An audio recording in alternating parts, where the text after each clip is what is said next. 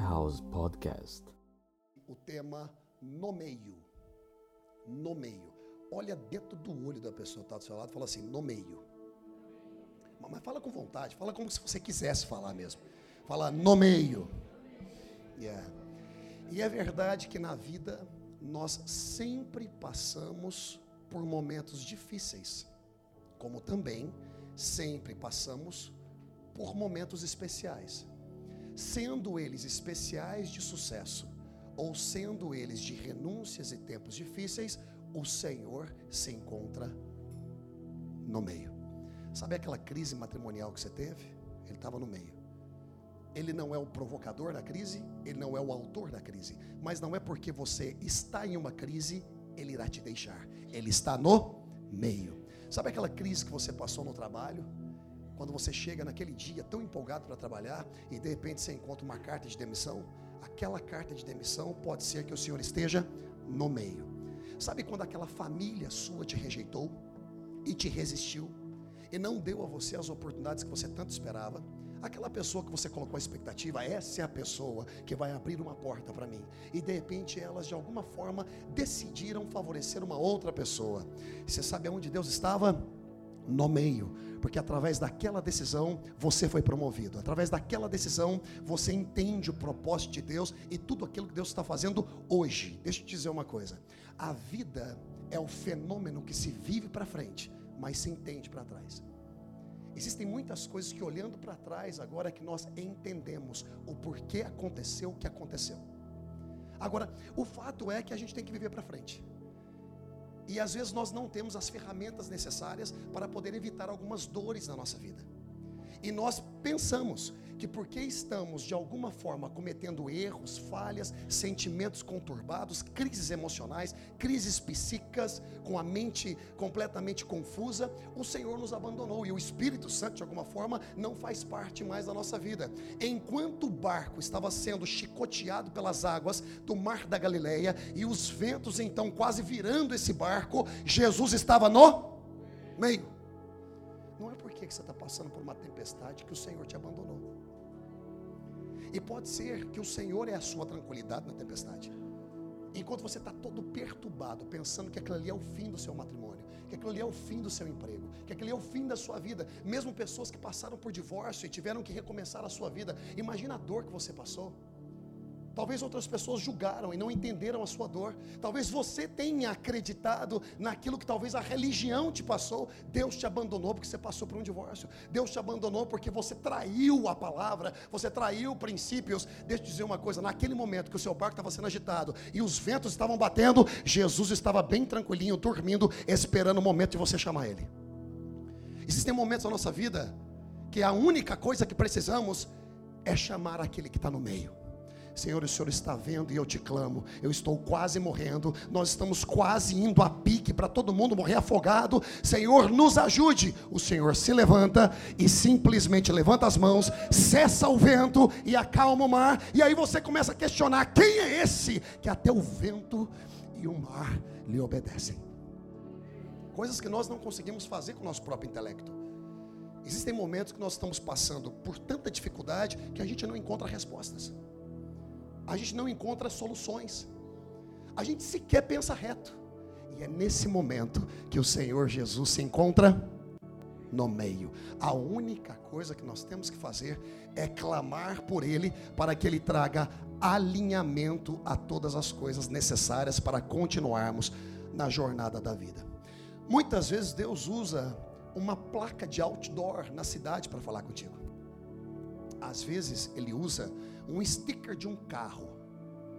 Ao parar no sinal vermelho, um carro na sua frente. O sinal vermelho desaparece e dá lugar ao verde. E essa pessoa não sai do lugar. Você começa a apertar a sua buzina impaciente. E de repente é exatamente ali que o Senhor está no meio. Para poder atrasar o carro. Para você prestar atenção no sticker está escrito. Dizendo: Eu estou no controle. Às vezes o Senhor fala contigo com aqueles borrachões que tem no caminhão. Caminhoneiro gosta de colocar frase em caminhão, não é? Eu nunca perco um caminhão e nem o borrachão. Eu sempre leio todos. Existem algumas frases que são do demônio, mas outras são de Deus e me encoraja, e eu busco todas as oportunidades para me encorajar no Senhor. Assim como Davi, quando foi perseguido, foi perseguido pelos seus. Ele acaba de voltar da guerra, lutando para os filisteus, em um tempo de perseguição de Saul para com a vida dele. Às vezes você vai ter que lutar por quem você nunca imaginou lutar, porque os seus te perseguem. Porque os seus te perseguem. Porque os seus que deveriam estar orando por você e fazendo parte da sua projeção e tudo aquilo que Deus tem para a sua vida, eles vão perseguir a visão, eles vão perseguir a vocação e a chamada de Deus na sua vida. Aí você tem que trabalhar para quem você nunca imaginou trabalhar. E ele deu prosperidade para o povo filisteu. Ao retornar das guerras que ele tem, tinha vencido com o povo filisteu e, e, e ir para suas famílias, ah, de repente as famílias foram tomadas. Foi tudo queimado. E aí os amigos de Davi, na qual ele recuperou, eram todos terceira classe. Quando buscaram por Davi na caverna de Adulão, ele recupera essas pessoas. Ele luta por essas pessoas e essas pessoas lutam por ele. Mas existem momentos que a crise é tão intensa que até mesmo os fiéis que estão contigo começam a questionar: será que esse camarada realmente é de Deus? Será que esse camarada realmente ouviu a Deus? Será que ele está ouvindo? Ele está sensível à voz de Deus? Não é possível porque eu estou batalhando, eu estou guerreando, eu estou orando, eu estou defendendo as costas do cara e de repente eu vejo a minha mulher ser tomada. Eu não sei para onde foram meus filhos, eu não sei nem se está vivo. Vamos fazer o seguinte, gente, ó, vamos matar esse cara. Não param nem para pensar e às vezes nós somos essas pessoas com outras pessoas. Não precisa ser de liderados para líder. Às vezes nós somos assim com a nossa família. Na primeira crise emocional que talvez alguém da nossa família esteja passando, a gente questiona quem ela é em Deus. Porque nós somos cruéis. Mas mesmo na nossa crueldade, Deus se encontra no meio para trazer um pingo de sobriedade, de gratidão. O grande problema da falta de gratidão é a falta de reflexão. Quando você reflete na mão que te abençoou, é impossível você não respeitar e ser grato. Quando eu me recordo sempre na bondade das mãos do meu pai, colocando comida na mesa e tudo que ele fez por mim para me projetar em tudo que eu sou hoje, é impossível não respeitá-lo. Respeito e gratidão tem tudo a ver com o nível de reflexão que você possui na sua vida. Muitas pessoas começam a não ter respeito por ninguém, porque se esquecem, têm amnésia de tudo aquilo que aquela mão já fez por ela. E isso passa a ser, sabe o que? Um mau hábito. Nós estamos com uma pessoa enquanto a pessoa está nos favorecendo. Quando alguma coisa choca que nós fazemos, abandonamos na primeira esquina. E Davi sofreu isso. E nesse momento, ele foi buscar aquele que estava dormindo no barco. E ele disse: Eu conheço um que não me abandona. Eu conheço um que me ouve nos tempos mais difíceis e cruéis da minha vida. Eu vou buscar a ele. E ele disse: Senhor, devo eu perseguir aqueles que tomaram as famílias? Olha só a situação que eu me encontro. Mas neste instante, ele se afasta das pessoas. Existem momentos na sua vida que para falar com Deus você tem que se afastar de alguém. Deixa eu falar com esse grupo aqui. Existem momentos na nossa vida que para falar com Deus você tem que se afastar de alguém. Existem momentos na nossa vida que para falar com Deus você tem que se afastar de alguma coisa, de algo que tem puxado muito a sua atenção. Preste atenção em algo. O pensamento que você maximiza é o comportamento que você manifesta. O que, que você tem pensado? O que, que você tem pensado? A manifestação física comportamental é a realidade virtual que a gente tem vivido. O que, você está jogando para dentro do seu psíquico? O que, que você tem acreditado que as pessoas têm falado? Sabe o que Davi fez? Eu não vou acreditar nesse povo, embora sejam meus amigos em momento de crise, estão desequilibrados. Eu também estou, porque eu também perdi a minha família. Mas eu não vou acreditar e também não vou atacá-los. Eu simplesmente vou me afastar, porque eu preciso falar com Deus. Eu preciso falar com aquele que está no meio da minha circunstância. Porque nada foge ao controle de Deus. Nada foge ao controle de Deus na sua vida, meu querido. Escute o que eu estou dizendo. Se você crê, você vai falar amém bem forte quando eu terminar. Nada foge o controle de Deus na sua vida. Não foge. Então ele fala com o Senhor: Senhor, devo perseguir? Devo eu perseguir? E o Senhor fala bem assim: persegue-os e você vai recuperar tudo.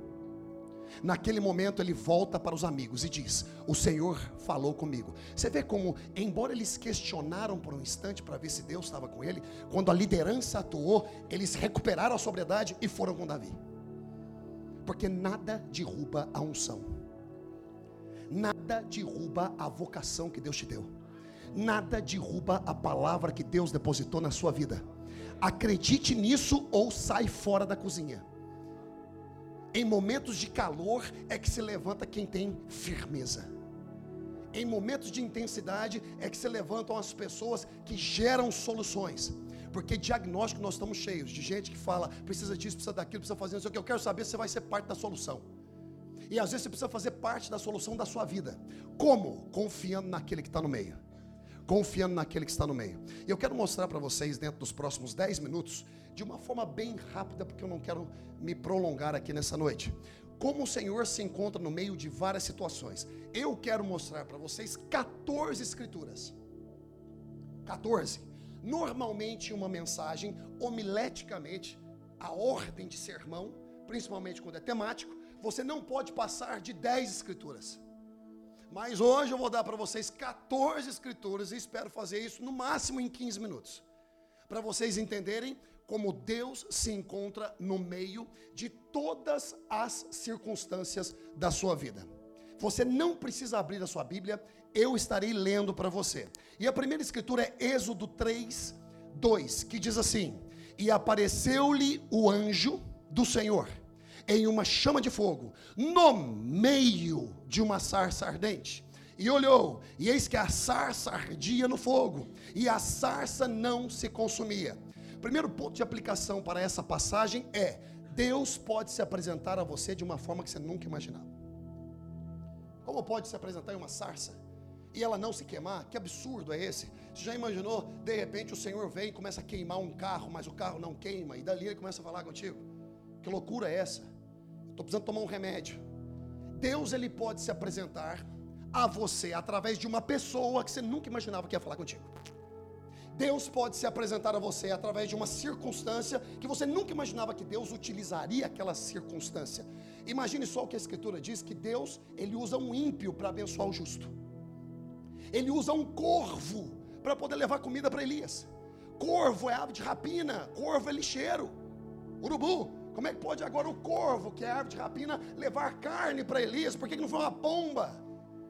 Por que não foi um passarinho limpo? Por que tem que ser uma ave, uma ave de rapina? Deus usa pessoas e situações, circunstâncias para poder falar contigo, assim como usou a sarça ardente para trazer um propósito, a vocação de tudo aquilo que Deus tinha para que Moisés executasse e trouxesse o povo dele. Não é só sobre você, é sobre aquilo que ele vai depositar na sua vida para abençoar outros. Não é só sobre você. Deus se encontrou no meio da sarça ardente. Muitas vezes ele se encontra no meio para poder operar sinais. E ele permite com que algumas coisas aconteçam, que você vai olhar ao seu redor e vai dizer, rapaz, não é possível, a casa está caindo. Mas é ali onde ele começa a operar sinais. Primeiro, para aumentar a nossa fé.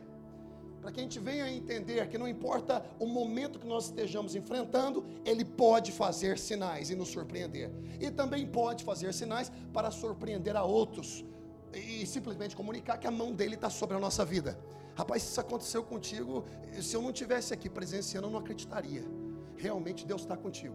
Olha só essa escritura em Êxodo 10, 1, diz assim: Depois disse o Senhor a Moisés: Entra a Faraó, porque tenho agravado o seu coração e o coração de seus servos, para fazer estes meus sinais no meio deles. Deus às vezes vai agravar o coração de algumas pessoas que estão tá do seu lado, para poder fazer o sinal que Ele quer fazer na sua vida. Você precisa acreditar no que eu estou falando. Deus às vezes vai agravar o coração do seu patrão e às vezes você vai até mesmo ser mandado embora. E você não vai entender, você vai murmurar e quem sabe dentro de você xingar ele. Mas o tempo vai passar e você vai pensar consigo assim, rapaz, realmente Deus estava no meio daquilo, para poder fazer o sinal que ele tinha que fazer na minha vida. Aquilo que veio para poder me consumir me promoveu. O Senhor se encontra no meio de situações que você não pode esperar para se comunicar contigo, e o Senhor também agrava o coração de algumas pessoas para poder provocar o sinal dele e te promover. O Senhor também deseja que nós venhamos a compreender que ele anda conosco. Ele não anda conosco apenas nos tempos positivos. Ele não anda conosco apenas nos momentos de sucesso. Ele anda conosco também nos momentos de derrota. Entenda uma coisa em nome de Jesus. Em nome de Jesus. Deus não amou apenas Israel. Deus também amou Jacó. Antes dele mudar o nome de Jacó para Israel, ele amou Jacó. Deus ele não ama só aquilo que você está se tornando, ele ama você. Ele ama o seu Jacó. Ele não ama só o seu Israel. É fácil amar quando a gente se torna. Todo mundo ama quando a gente se torna. Mas é difícil amar quando a gente ainda está se tornando e tropeçando ainda. É fácil amar um famoso sem perceber aquilo que ele enfrenta na vida.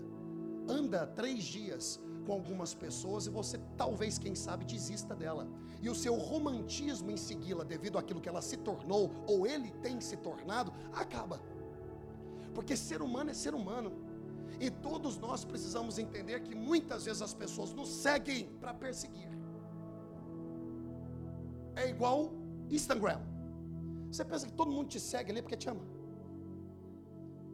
Eu tenho não sei quantos mil. Tem gente que segue ali para te perseguir. E na vida é a mesma coisa. Jesus experimentou isso. Um monte de gente seguia Jesus, inclusive fariseu e saduceu. Mas não seguiam Jesus com a intenção de absorver o que ele estava falando, seguia a Jesus para poder confrontar em tudo que ele estava falando. O ponto de referência é que Deus anda contigo, mesmo você ainda sendo Jacó e se transformando, mesmo você entrando em combinação com a sua mãe para poder pegar a bênção do irmão fazendo mexerico, na sua covardia, mas ali dentro ele vê um coração. E ele não vê como nós vemos. Nós, como igreja, pastores, a gente vê o hoje, o erro da pessoa hoje, mas Deus vê aquela pessoa se tornando. E posso te dizer uma coisa: você precisa se tornar para que muitos venham a ser. E o Senhor não desiste do processo dele. Olha só essa escritura que linda. Levítico 26, 12. E andarei no meio de vós, e eu vos serei por Deus, e vós me sereis por povo. Meus queridos, isso aqui foi falado para um povo completamente rebelde no deserto. Um povo que direto reclamava por falta de água. E, e depois voltou a reclamar porque não tinha água ao ponto de Moisés ficar tão irado. E o Senhor falar para ele, fale com a rocha pela segunda vez, e ele bateu duas vezes. E por causa disso, a voz do Senhor se levantou para ele e Arão. E o Senhor disse: Porque você envergonhou meu nome diante dos filhos, os hebreus, você não vai entrar na terra prometida.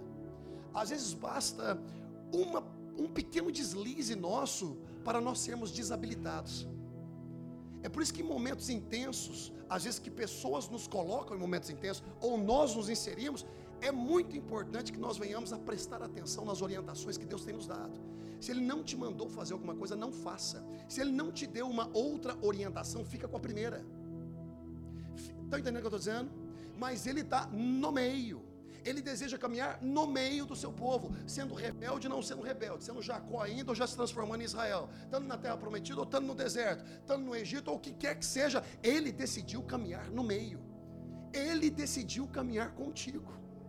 Nas suas mazelas, nas suas balelas, ele decidiu caminhar contigo. Sabe quando você está cometendo aquele pecado? Ele está ali.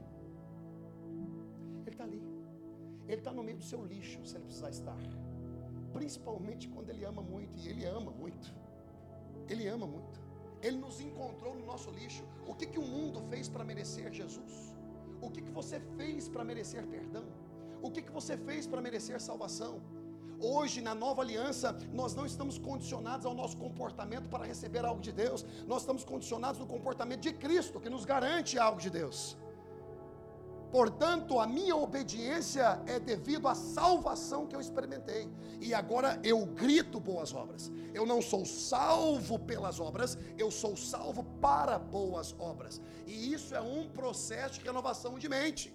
Mas mesmo você renovando a sua mente e às vezes fazendo um monte de coisa que não deveria fazer, Deus se encontra no meio do seu povo.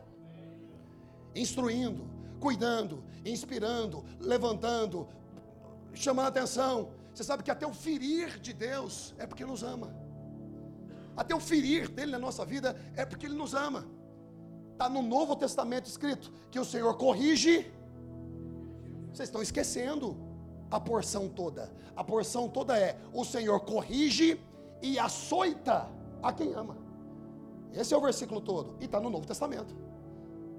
E, e tá então não me venha falar que é Velho Testamento. Está no Novo Testamento. Agora, esse açoitar não é na mentalidade de agressividade física, mas na correção que um pai tem com o filho. E logo, logo ele chama para sentar no colo novamente. Mas ele se encontra no meio, ele não desiste da gente, não importa qual é a crise que nós estejamos passando, ele se encontra no meio. O Senhor se encontra no meio da nossa vida para poder nos livrar dos nossos inimigos. E quem são os nossos inimigos? Às vezes o nosso orgulho. Porque a gente sempre terceiriza, para um outro humano. Mas às vezes o nosso orgulho é o nosso inimigo. A nossa vaidade é o nosso inimigo. Sabe quando ah, existe um salmo muito famoso, Salmo 23? O Senhor é meu pastor, nada me faltará. Blá, blá, blá, Aí no final fala assim: ó, prepara uma mesa na presença dos meus adversários e unge a minha cabeça com óleo, e o meu cálice transporta. Sabe o que quer dizer isso aí? Não é prepara uma mesa na presença dos meus adversários, pessoas. Isso aí quer dizer o seguinte: prepara uma mesa na presença dos meus adversários. Ou seja, imagine agora uma mesa posta aqui, uma cadeira ali, outra cadeira aqui, várias cadeiras aqui, outras cadeiras aqui. E aí coloca nome nessas cadeiras: uma orgulho, outro ciúmes, outra vaidade, outra pressa, outra preguiça, outra presunção outra religiosidade, outro moralismo, outro relativismo. Esses são meus inimigos. A minha briga psíquica era a briga de apóstolo Paulo dizendo: o que eu quero fazer, isso eu não faço. Não é a música? Agora, o que eu não quero fazer, isso eu acabo fazendo. Então, me livra-me, livra-me de mim mesmo. Essa é a briga psíquica. E sabe por que, que ele nos livra de nós mesmos? Porque ele não nos abandona. Ele está no meio da nossa vida.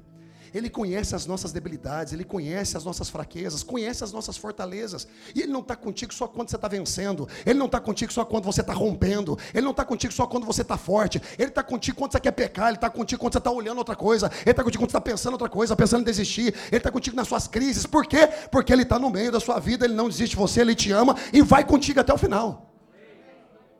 Ele vai contigo até o final. Eu não quero simplesmente pregar uma mensagem para te encorajar, eu quero pregar uma mensagem que te dê um insight, que te dê uma, uma, uma sabedoria para entender o Deus que está dentro de você. Não é simplesmente para te empolgar, a minha intenção aqui nessa noite não é te animar em ordem de empolgação, de entrega de mensagem, sabe por quê? Porque isso aqui simplesmente pode se transformar em uma plataforma de sensação. E qual é a plataforma de sensação? Você sente tanto poder de Deus aqui hoje, com os louvores, você sente tanto poder de Deus aqui com a mensagem, que você sai daqui mordendo a orelha do Satanás. Agora minha vida vai mudar, agora vai romper. Meu querido, se você não sair daqui e ler um livro, não muda. Se você não sair daqui hoje e decidir tomar algumas decisões para a sua vida, não muda. Se você não decidir sair daqui hoje entender que o Senhor está no meio para provocar em você as transformações necessárias para que provoque uma elasticidade mental, para que você saiba atuar em vários momentos, não muda. É apenas uma sensação. E o povo de Deus hoje está vivendo nessa sensação, que eu chamo de romantismo religioso. É Deus, é Deus, é poder, oh glória, oh Jesus amado, oh, eu quero poder, eu quero poder, me dá poder. Poder para quê? Você não sabe nem manusear arma. Eu quero dom, eu quero dom. Eita, me dá dom. Dom para quê? Você não consegue nem guardar a língua. Dom para quê? Você não consegue nem se divorciar do Deus mamão, se ama tanta grana. E é por isso que muitas vezes nós viemos para esse país para ter uma melhora de vida. Mas aí quando chega aqui, ao invés de servir ao Senhor, como a gente servia no Brasil, a gente serve o trabalho o tempo todo. Pastor, então você está falando que não deve trabalhar? Trabalhe, mas não negocie o seu trabalho na presença do Senhor. Você tem uma responsabilidade. Lembra quando você era devota ao Senhor? O que aconteceu? O que, que aconteceu? Mas Deus está no meio. Deus está no meio. Deus está nos ajudando. Sabe por quê? Porque o interesse dele é naquilo que você está se tornando. O interesse dele não é no seu desejo, o seu plano momentâneo. O interesse dele é no propósito eterno que ele tem para a sua vida. Você pode sair daqui hoje simplesmente e falar, pô, que bacana, isso, mensagem lá boa, né? Legal e tal. Amém. Amém. Foi bom, foi uma boa noite. Amém. Eu vou avançar o que eu tenho que avançar, você avança o que você tem que avançar. Mas e o Senhor vai avançar como através de nós? Porque esse é o propósito. O Senhor vai fazer o que através de nós? Para que, que eu preciso dele então? Se eu tenho o um melhor plano, se eu tenho uma melhor resposta. Às vezes tragédias estão acontecendo na nossa vida porque a gente se divorciou daquilo que é o mais precioso, que é a presença do Senhor na nossa vida. Se esse local não for um local de inspiração, qual local será? Se a palavra de Deus não funciona para a minha vida, então o que, que vai funcionar? Meus queridos, meu conselho para vocês: se, se porventura alguém aqui pensar dessa forma, e eu acredito que ninguém aqui pense assim, o meu conselho é: vai ser o melhor pecador que você pode ser. Aproveite, porque você só tem uma vida para viver. Só essa. Agora, se você perder a sua vida por amor de mim, você vai ganhar. Mas se você quer viver essa vida materializada, limitada ao que você vê, você vai viver uma vez só. E eu estou te encorajando a dar um outro passo, a sair da plataforma da sensação, a sair da dependência química de mensagens simplesmente que te animam. Eu quero que você entre no que é real, no que é verdadeiro, que te transforma, que te eleva. O Senhor está no meio da sua vida, meu querido. O Senhor está no meio da sua vida até para te tirar da vergonha. Muitas coisas aconteceram na nossa vida, aconteceram, trouxeram vergonha, trouxeram mas o Senhor também está no nosso meio para poder tirar-nos da vergonha. Em Joel 2,27 diz assim: E vós sabereis que eu estou no meio de Israel, e que eu sou o Senhor, vosso Deus, e ninguém mais, e o meu povo não será envergonhado para sempre. Talvez você pense que uma mancha que aconteceu na sua vida, ela vai permanecer, não permanece, principalmente quando você entrega na piscina do sangue de Jesus. Você precisa se entregar a Ele. Mas, pastor, às vezes eu faço a coisa que eu não deveria fazer. Deixa eu dizer uma coisa. Charles Spurgeon falou bem assim: Quando eu me batizei, eu pensei que eu tinha afogado meu velho homem. Mas depois eu cheguei à conclusão que eu tenho que matá-lo todo dia. Vezes nós pensamos que o ato do batismo ele vai simplesmente girar um clique e tudo vai mudar. O batismo é um grito de confissão pública, de entrega ao Senhor da sua vida, para que Ele comande. Mas essa entrega é diária, ela não é um ato.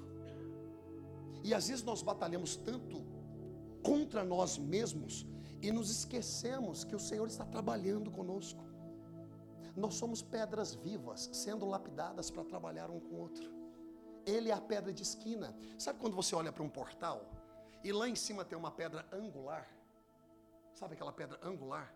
Então, biblicamente, o que quer dizer é isso: a pedra angular é Jesus. E as outras pedras que estão ali formando o portal somos nós. Por que pedras vivas? Porque elas falam? Não porque elas andam, não, é porque elas são trabalhadas, lapidadas para trabalhar com a outra, para encaixar com a outra. Agora observe que a primeira pedra, ela foi lapidada para trabalhar com essa. Não significa que a próxima pedra foi lapidada para trabalhar com a primeira. Mas nisso aí a gente vai se encaixando e formando um portal. Eu não tenho que pensar igual outros irmãos.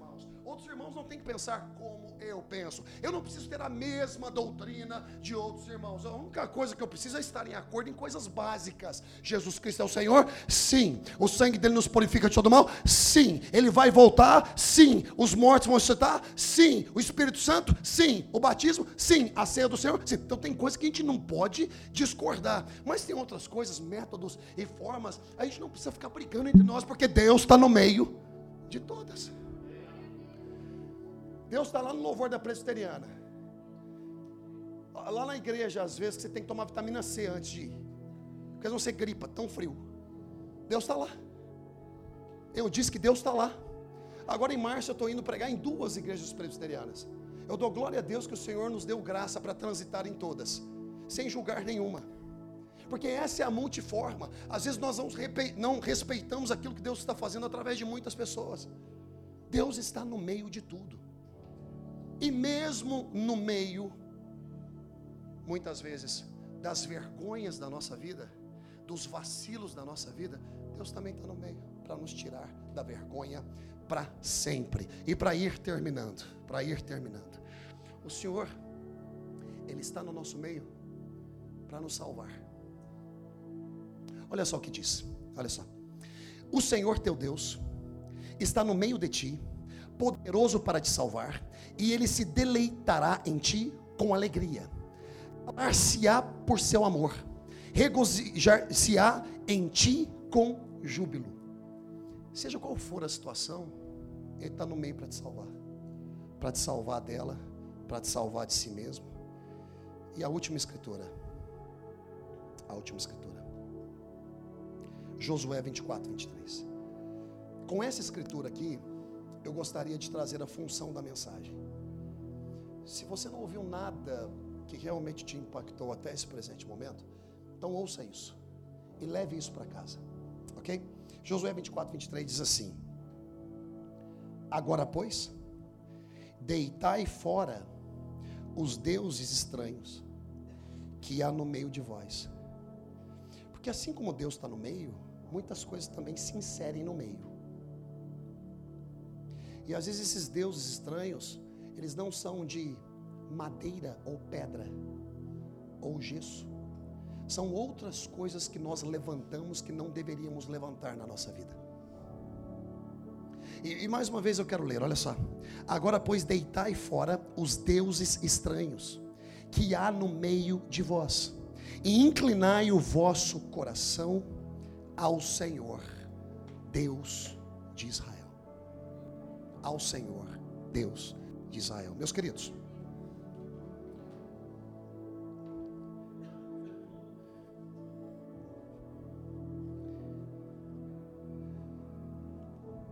Se Deus tiver que entrar no seu lixo para te abençoar, Ele entra. Porque Ele te ama. A gente não tem que questionar o amor dele. Você sabe o que a gente questiona muitas vezes? É o nosso. Por Ele. Um pai dá 100 dólares para um filho. E é uma alegria poder dar 100 dólares para o filho para o filho comprar um brinquedo. E quando o filho pega aquele dinheiro, ele se alegra tanto. Eu, papai, obrigado. E o pai já até mesmo pode, imaginar o filho entrando no shopping center e no Toys R Us. Eu não sei se ainda existe algum aberto. Mais uma loja de brinquedo. Ou entrando no Amazon e ordenando o que ele quer ordenar. Que o pai imagina. E aí, de repente, o filho, ele chama a mãe dele e fala: Mamãe, Papai me deu 100 dólares. Oh, meu filho, que legal. O que, é que você quer comprar? Mamãe, você me leva no shopping? Claro, meu filho. E vai para o shopping. E aqui está o corredor das possibilidades para o filho: brinquedo, etc. Até mesmo aquele local onde ele compra fichas e vai jogar fliperama, os brinquedinhos virtuais. E aqui está o corredor dos interesses do pai. E de repente a mãe, com toda expectativa no coração de que vai direcionar para esse corredor, ele fala bem assim: Não, mamãe, eu quero que a senhora me fale qual que é a loja que o pai mais gosta de comprar sapato.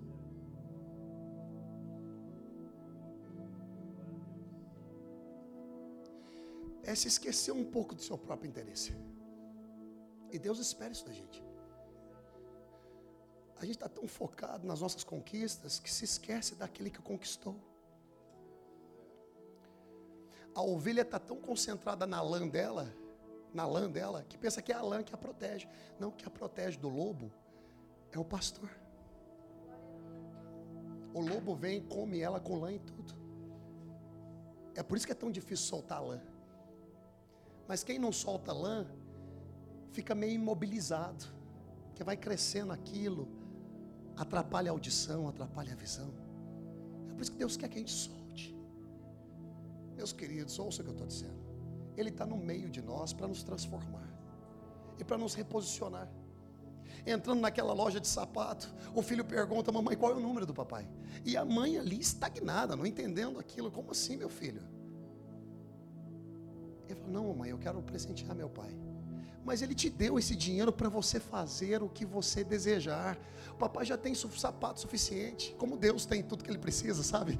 Não, mãe, mas não é o que ele já tem, é o que eu quero dar. O que eu quero dar. E aí ele vai e compra o sapato. Quando chega em casa, o pai pergunta para ele: Filho, qual que é o presente que você comprou para você? Ele: Não, papai, eu comprei esse sapato para ti. O recurso que você me deu, eu te abençoei. Não é um amor do pai, porque o amor do pai, a gente está cansado de ouvir na igreja. Porque Deus amou o mundo de tal maneira que deu o seu Filho unigênito para todo aquele que nele crê, não pereça, mas tenha a vida eterna. Porque ele não deu o filho dele para que condenasse o mundo, mas para que através dele o mundo fosse salvo. Esse amor nós pregamos o tempo todo. Eu quero saber agora o amor do filho. Sabe o amor do filho, que é o amor de Jesus, que nós não pregamos para com o pai? Pregamos no amor do pai que deu o filho. Mas o amor do filho que foi submisso até a morte de cruz? E o amor do filho, que é o nosso Senhor, na qual deveríamos imitá-lo? Porque a nossa imitação tem que ser em Cristo.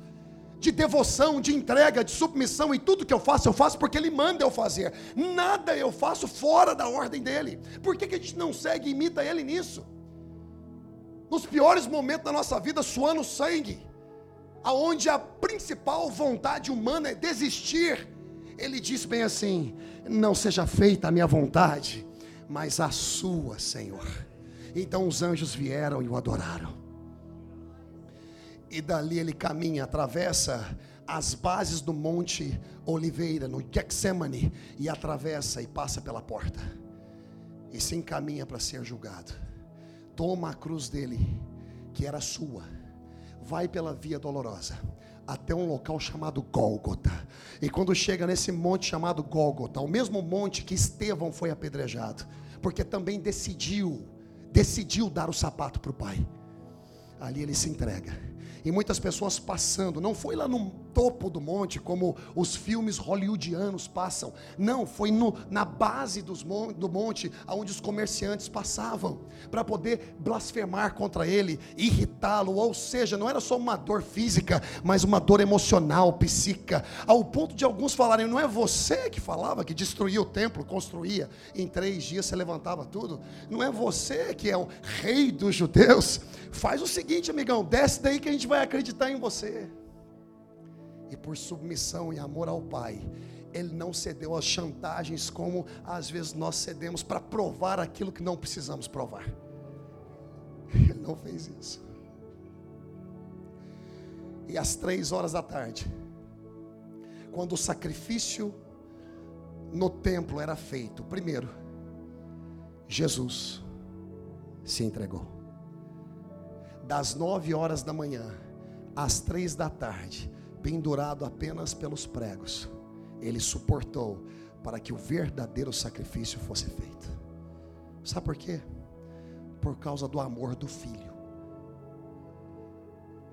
Hoje nós somos filhos. Qual é o amor de filho que você tem expressado? Eu priorizo tudo, menos ir à igreja. Porque a igreja é cansativa, eu preciso trabalhar.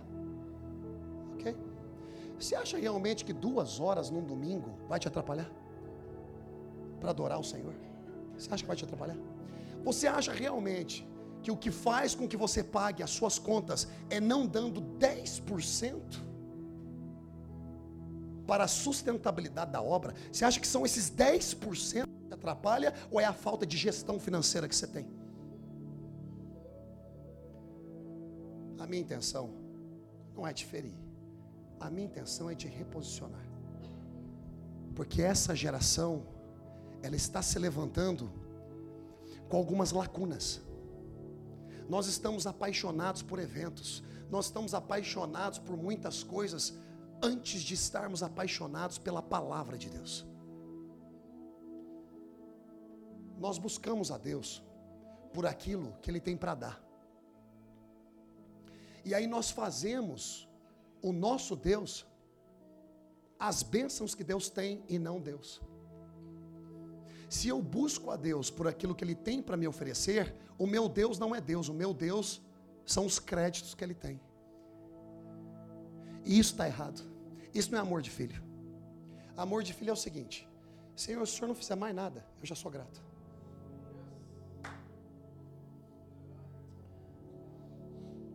Eu não busco sucesso, eu busco realizações no teu nome.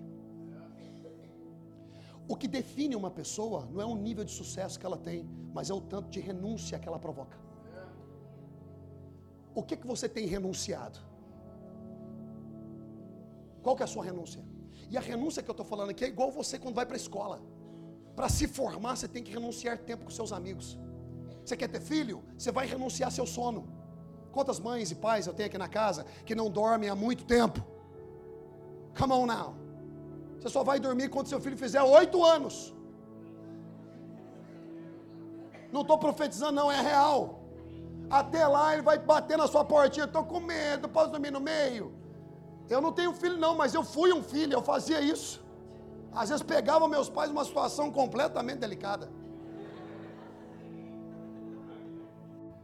O que comunica quem você é é o nível de renúncia que você teve na vida. O que você tem renunciado? Está preso a quê? Você está pensando o quê? Mas dentre todas as circunstâncias, Ele está no meio. Ele está no meio. É, Ele está no meio.